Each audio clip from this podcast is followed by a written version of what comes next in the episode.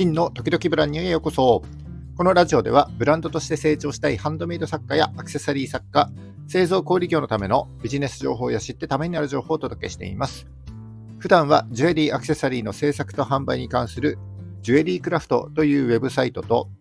学びたい人とその気持ちを応援したい人がつながるコミュニティアトリエというのを運営しております。少しでもお役に立てる情報を発信してまいりますので、いいねやフォローをぜひよろしくお願いいたします。12月28日木曜日の放送です。んと今日明日ぐらいからお休みという方が非常に多いと思いますので、まあ、ほとんどね、この放送を聞いてらっしゃる方がいないと思いますが、えー、このラジオですね、始めてからなんと今日で丸1年になります。おめでとうございます。ありがとうございます。えっ、ー、と、終わってみたらですね、通算244回も放送してきたということで、もうね、自分でもびっくりです。えー、毎日発信できてきたかというと、もう全然ね、そんなことはなくて、本当に話すネタがなかったり、えー、忙しくて収録の時間がなかなか取れなかったり、あるいは体調が悪くて、まあ、お休みしちゃったりとね、まあ、いろいろありました。それでもなんとか1年続けてこれた理由として、えー、3つのコツを知っていたからに他ならないと思います。えー、ということで今日はですね、習慣化のコツを少しお話ししていきたいなというふうに思っております。えー、毎日歯を磨くのと同じように、毎日肌の手入れをするのと同じように、えー、毎日のルーティンとして習慣化できてしまえば、どんなことでも少しずつ上達していって自分のスキルになります。得たスキルっていうのは自分の強みになりますので、えー、この習慣化によって人生が大きく変わってしまうと言っても過言ではありません。えー、新しい年に向けて何か始めようと思っている方、まあ、毎年ね、いろんなことにチャレンジするんだけども、いつも三日坊主で終わってしまう。なかなか続けることができない。えー、そんな方はぜひ今日の放送を参考にしていただければ幸いでございます。え、それでは、ラジオドキドキブランニュー、今日も最後までお付き合いください。どうぞよろしくお願いします。今日は習慣化のコツを3つお話ししていきたいと思います。で本題に入る前に1つお知らせさせてください。ディスコードのコミュニティ、アトリエというのを、え、運営しております。え、おかげさまで連日好評稼働中でございまして、連日ですね、新しいメンバーの方も続々とご参加いただいております。本当にありがとうございます。今のところまだ大丈夫なんですが、今後メンバーが増えると必然的にアップロードされるテキストだったり画像、動画の容量がどんどんどんどん増えていって、えサーバーの負担が増えて、コミュニティの品質を落としてしまうため、明日12月29日金曜日ですね、えー、夜10時をもって、このコミュニティへの新規参加の受付を完全に停止したいと思います。えー、停止になります。再開については現在未定です。えー、まあ、1ヶ月先になるか、半年後になるのか、ちょっとね、わかりませんので、もしかしたらもう上限を決めてあと入れないようにするかもしれませんので、えー、気になる方は今のうちにぜひチェックしてみてください。明日29日金曜日、え、10時まではまだまだご参加いただけますし、え、現在ご参加いただいているメンバーの方はもちろん引き続きご利用いただくことができます。えー、気になる方はぜひチェックしてみてください。よろしくお願いいたします。はい、えーと、今日は習慣化の話で3つのコツをご紹介していきたいと思います。えー、まずですね、えー、本題に入る前に僕の話をしたいんですけども、うんと、このラジオを始めたのがちょうど1年前の12月28日でした。えー、まあ、始めた理由としては、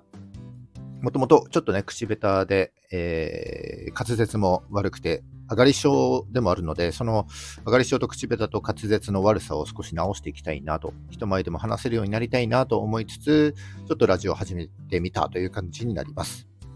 で、今聞いてみてもですね、非常に恥ずかしい、もうね、3秒ぐらい聞いたら蓋をしたい、えそんな 放送になってるんですけども、これね、削除したいと思ってるんですけど、えっ、ー、と、1年やってきてどれぐらい変化があったのか、えー、もしかしたらですね、僕のこの恥ずかしい1年前の放送を聞いてもらうと、自分でもできるかもしれない、ちょっと継続してやってみようかな、なんてね、えー、少し勇気を与えられるかもしれないかな、なんていうふうに思いましたので、この放送の概要欄に第1回目の放送へのリンクを貼っておきます。もう本当に自分で聞くのも怖いんですけども、怖いもの見たさでもし聞いてみたいっていう人がいらっしゃいましたら、ぜひ聞いてみてください。で、第1回目のタイトルが、結果が出ない人の目標の立て方、うんどの口が言ってるんだという感じですけども、えー、この放送ですね、スタンド FM じゃなくてノートで放送しております。えー、ぜひ聞いてみてください。ノークレームでお願いします。えー、っと、もともとですね、口下手上がり症で滑舌も悪い、そんな僕ですが、不思議なもので1年もやっていると少しはね、上達できるもんです。上達したかなというふうに思っております。ただ、原稿がないと喋れないので、えー、今も原稿は作ってるんですが、始めた当初は4時間ぐらいかけて Gmail に手打ちで原稿でまとめておりました。で、4、5ヶ月ぐらい前から音声入力に変更したんですよね。で、音声入力で、えー、Google ドキュメントにこうどんどん原稿を作るようにしているんですけども、えー、手をほとんど使わないので、歩きながら原稿が作れるようになった、えー、ので、えー、毎朝散歩しながらですね、えあるいは仕事終わり、自宅に帰る途中で歩きながら収録できる、そんな風にしております。えー、ただですね、それでもモチベーションがなかなか続かなくて、えー、ちょっと収録するのが億劫になったり、まあ、ネタがね、なかなか思いつかなかったりして収録できない時ももちろんありました。それでもなんとか1年続けてこれたのは、3つのコツを知っていたからです。えー、そしてこのコツ、めちゃくちゃ簡単です。えその3つをご紹介したいと思います。え1つ目が、目標を明確にする。2つ目が、成果が測れる。え3つ目が、成果の質にこだわらない。はいえ、1個ずつ簡単にご紹介すると、1つ目が目標を明確にする、えー、ということですね。えー、目標の明確化のポイントというのは、あんまりこう複雑な目標にしないで、できたか、できなかったかという、たったこれだけの目標を目指して取り組むということになります。えー、いいね数10件目指そうとか、えー、フォロワー10人増やそうとかね、そんなこと気にしなくていいです。えー、できた、またはできなかった。たったこれだけの目標を目指して、え毎日取り組むことが重要だと思います。んと今僕ですね、えフォロワーさんと一緒にインスタで毎日投稿をしましょうという毎日投稿チャレンジというのをやっておりますけども、